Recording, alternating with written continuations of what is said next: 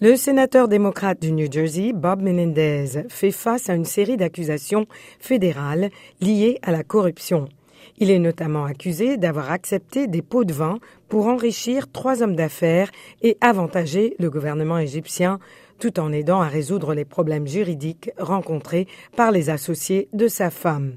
Damien Williams est procureur fédéral pour le district sud de New York. Les agents spéciaux du FBI ont exécuté des mandats de perquisition dans la résidence et le coffre-fort du sénateur Menendez et de Nadine Menendez dans le New Jersey. Une fois sur place, ils ont découvert environ 500 000 dollars en liquide dans des enveloppes placées dans les placards. Une partie de l'argent se trouvait dans les poches de la veste du sénateur.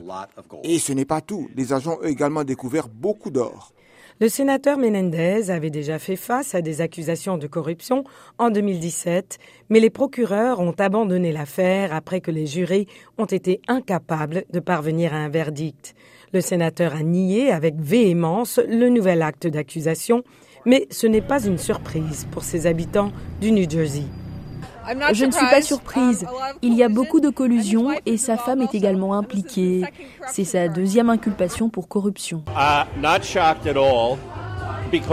Je ne suis pas du tout choqué. Puisqu'il s'en est sorti auparavant, pourquoi ne recommencerait-il pas? C'est l'approche typique des politiciens. Si vous n'êtes jamais condamné, c'est une invitation à continuer à faire ce que vous avez fait.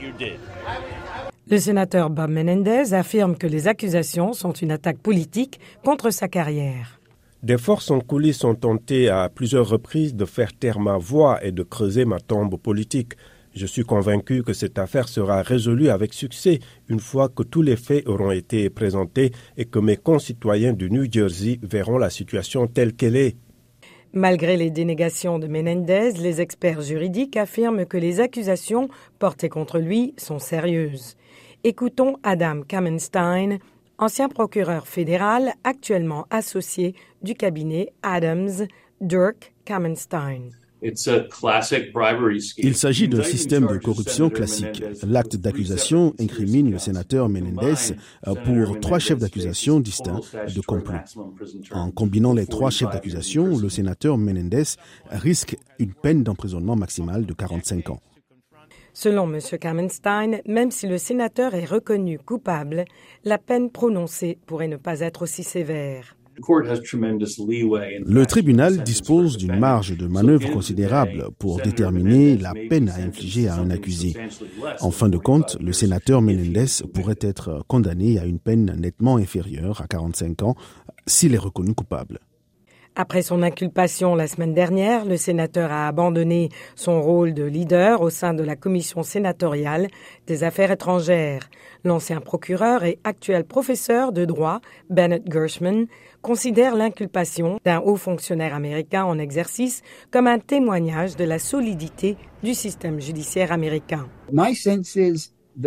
À mon avis, notre système judiciaire, notre système d'application de la loi tient encore assez bien.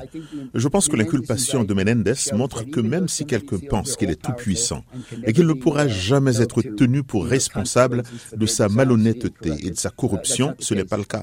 Si Menendez peut être poursuivi et condamné, tout le monde peut l'être et le sera, même un ancien président. Les experts estiment qu'il pourrait être difficile pour le sénateur Menendez de survivre politiquement à cette inculpation. Quelques heures seulement après l'annonce du procureur, le gouverneur du New Jersey, Phil Murphy, a appelé son collègue démocrate à démissionner.